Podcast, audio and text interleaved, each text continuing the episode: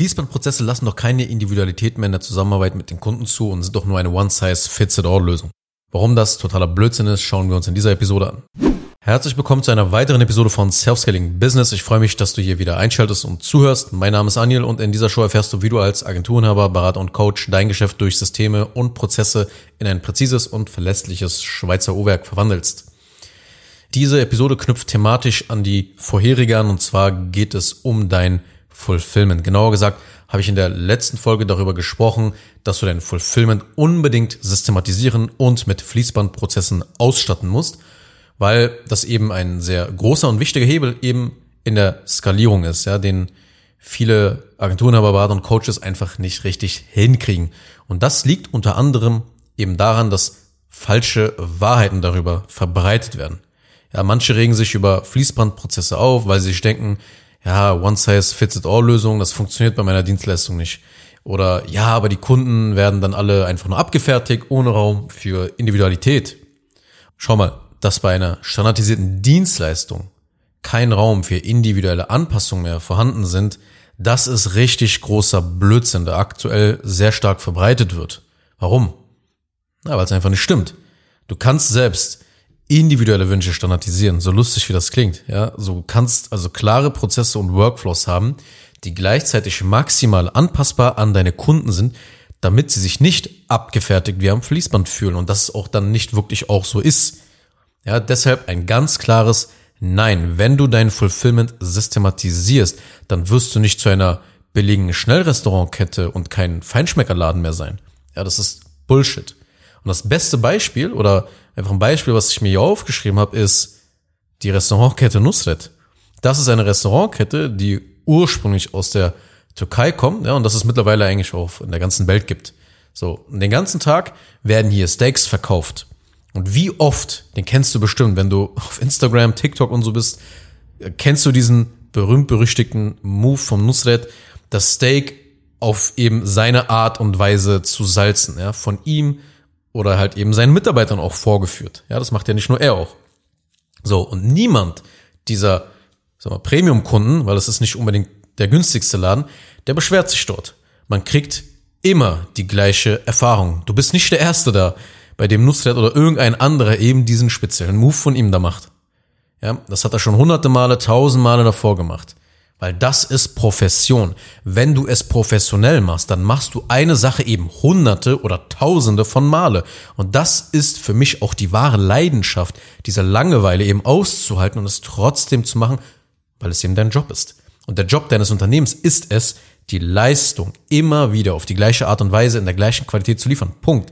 Es ist vollkommener Schwachsinn, dass dein Business durch die Systematisierung zu einer Fastfood-Kette wird und kein Feinschmeck-Restaurant mehr ist was deine Kunden nach der Systematisierung von deinem Fulfillment und der Delivery bekommen, kann genauso individuell, hochwertig, maßgeschneidert und persönlich sein, wie als wenn du mit ihnen eins zu eins zum Beispiel arbeiten würdest. Aber das geht nur, wenn man mit der Motivation an die Sache geht, ja, extrem präzise zu arbeiten, geile Prozesse und Systeme aufbauen zu wollen. Egal, ob man Expertenwissen, strategisches Denken, ja, oder kreatives Denken benötigt für die Abarbeitung der Kunden. Es gilt immer, den Prozess zu finden und systematisch zu entwickeln. Und dann stellst du halt eben die Personen ein, die bereit sind, diese Prozesse zu lernen und sich daran zu halten. Weil solche Dinge wie der Zeitraum des Projektes, die Tools, die dein Business dafür, dafür verwendet, die genauen Aufgaben der Mitarbeiter, die abgearbeitet werden müssen, die Art und Weise, wie man, wie der Kunde zum Beispiel dir Feedback gibt oder wie du Feedback entgegennimmst oder wie sich äh, Projektstände sozusagen, wie die genehmigt werden, wie man den ganzen Projektstatus einsehen kann, etc. etc. All das kann und muss standardisiert werden. Abweichungen sollten immer minimiert werden von diesen Prozessen, von diesen Standards. Und trotzdem kann alles individuell und einzigartig für den Kunden sein. Ja, viele denken sofort, dass man keinen Spielraum mehr für individuelle Anfragen halt eben dann hat, seitens der Kunden zum Beispiel. Nehmen wir an, ein Kunde äußert einen Wunsch. Wie geht man jetzt dabei vor, wenn man standardisierte Prozesse hat, wenn man Fließbandprozesse hat? Natürlich sagt man bei einer systematisierten Dienstleistung nicht einfach Nein. Man kann zum Beispiel genau dafür eine kurze Anleitung erstellen, wie Mitarbeiter mit solch einem Supportfall umgehen sollen. Und solche Richtlinien, die sind einfach sehr wichtig, um Raum für die Individualität zu lassen. Aber eben nicht dann das ganze Projekt eben durch Kundenwünsche in die total falsche Richtung zu lenken. Das darf man auch nicht machen. Weil Kunden wissen auch in der Regel nicht, was wirklich funktioniert, weil sonst hätten sie dich als Agentur, Berater oder Coach gar nicht beauftragt. Aus diesem Grund ist es völlig normal, dass erstmal geprüft wird, ob dieser Wunsch, dieser vom Kunden geäußerte Wunsch oder die Änderung halt überhaupt zum, ja, ich sag mal, Tätigkeitsbereich dieser Dienstleistung gehört. Würde also zum Beispiel dieser Änderungswunsch den Ergebnissen des Kunden tatsächlich zugutekommen oder nicht, das kannst du prozessieren, das kannst du so dokumentieren. Wenn dann diese Anfrage dann eben häufiger gestellt wird von deinen Kunden, dann kannst du sogar deine Standardprozesse direkt anpassen. Und so werden die Fließbandprozesse immer besser. Ja, das heißt, solche Prozesse sind nicht einfach starr und unflexibel.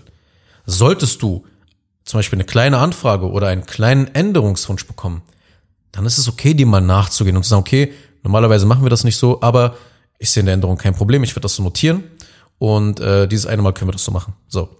Wenn ein Kunde aber permanent von deinem Prozess abweichen will, dann musst du beziehungsweise müssen deine Mitarbeiter gegenlenken. Denn durch zu viele Prozessabweichungen läuft man Gefahr, immer mehr kleine Fehler einzubauen und die versprochenen Ergebnisse eben dadurch nicht mehr einhalten zu können. Das ist dann das Risiko, in das du dich dann als Anbieter auch begibst. Egal, ob du jetzt schon sogar schon Dinge dokumentiert hast oder nicht. Auch wenn du einfach so Freestyle arbeitest. Das ist genau das Gleiche. Darfst ja auch nicht zu viel in deine Arbeit reinlehnen lassen. Das ist ganz wichtig. Im Zweifel aber sagst du einfach lieber nein. Du wartest, ob solche Änderungen und Anfragen häufiger vorkommen. Und dann eventuell nimmst du das Ganze in Standardprozesse auf, damit dein Team mit solchen Fragen umgehen kann. Weil so machst du dein Business immer besser, wenn du es eben standardisierst. Standardisierung macht dein Business besser. Du gehst ja auch nicht zu Starbucks, um einen Burger zu essen, richtig? Du gehst dahin, um einen Starbucks-Kaffee zu trinken. Also warum solltest du wirklich so viel Raum dann zum Beispiel für diese ganze Maßschneidung und Individualität lassen? Das macht ja gar keinen Sinn. Ja, du, es kommen ja auch nicht Leute zu dir, weil, weil sie dann plötzlich sagen, ja, kannst du mir auch mein Logo stricken? So, du machst ja vielleicht Design zu Logos, aber kannst du es mir auch stricken? Das ist doch völlig absurd. Ja, du kannst ja nicht Prozessabweichungen von solchen Maßen kannst du doch gar nicht zulassen. Das heißt, es ist nichts verkehrt daran, eben Richtlinien und Leitplanken in seine Fließbandprozessen zu haben, da reinzugießen, weil jedes erfolgreiche Unternehmen funktioniert so. Und Fließbandprozesse, die musst du halt immer aus zwei Perspektiven einfach betrachten. Die Sicht des Kunden und die Sicht des Inhabers, also von dir. Ja, von der Sicht des Kunden sind solche Dienstleistungen, Fließbanddienstleistungen, Agenturdienstleistungen zum Beispiel, sind spezialisierte Lösungen, die zu einem bestimmten Preis, mit einem bestimmten Umfang verkauft werden, ja, und eben so sich eine durchdachte Lösung einkaufen. Das ist die Sicht des Kunden. Aus der Sicht des Inhabers hast du eine Dienstleistung, die systematisch abläuft, ob jetzt mit und ohne dir, deiner direkten Beteiligung, und dann auch weiter wächst und besser wird. Das ist das Fließbandprozess-Ding, worum es wirklich geht, ja. Und in der Kombination aus diesen beiden Sichtweisen hast du ein gewaltiges Asset für dich. Ein Vehikel für Wohlstand und Reichtum. Weil der Kunde geht in den Markt rein, der hat einen Bedarf und der sucht sich eine durchdachte Lösung. Und für dich als Inhaber, du musst nicht immer noch direkt da beteiligt sein. Du hast eine, eine, Maschinerie, die weiter wächst und die besser wird, die anpassungsfähig ist. Und das ist wirklich ein gewaltiges Asset. Und am Ende aber profitieren trotzdem die Kunden am allermeisten davon. Fließbandprozesse verbessern eine Branche. Das siehst du in so vielen Bereichen. Die Automobilindustrie, darüber brauchen wir nicht reden, aber eben zum Beispiel auch die Gastro, die ich sehr gerne nehme, da siehst du es halt auch extrem. Dass solche Prozesse einfach die Branchen verbessern, professionalisieren. Und das kommt auch immer mehr in den Bereich Agentur, Beratung und Coaching. Und deshalb profitieren die Kunden am allermeisten davon. Und davon mal abgesehen, ein Kunde wirklich, der ständig extra Wünsche hat und oft denkt, er weiß es besser als du. Sei ehrlich, das ist nicht wirklich ein guter Kunde. Die Kunden wollen einfach das Ergebnis und sind viel, ich sag mal, williger, sich an die Prozesse auch zu halten. Das heißt nicht, dass sie zu allem Ja und Amen sagen.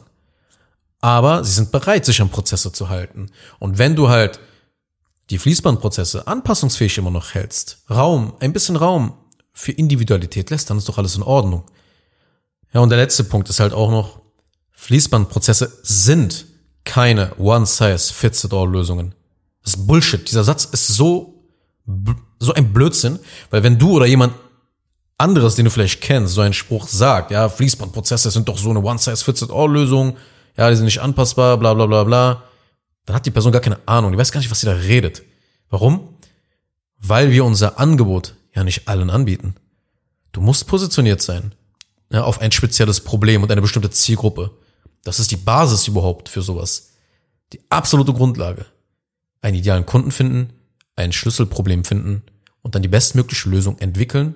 Ja, also du brauchst da so mindestens fünf bis zehn Kunden schon mal vorher, mit denen du eins zu eins gearbeitet hast. Und dann kannst du das Ganze in einen anpassbaren Fließbandprozess packen. Wo bitte ist das für alle eine Lösung?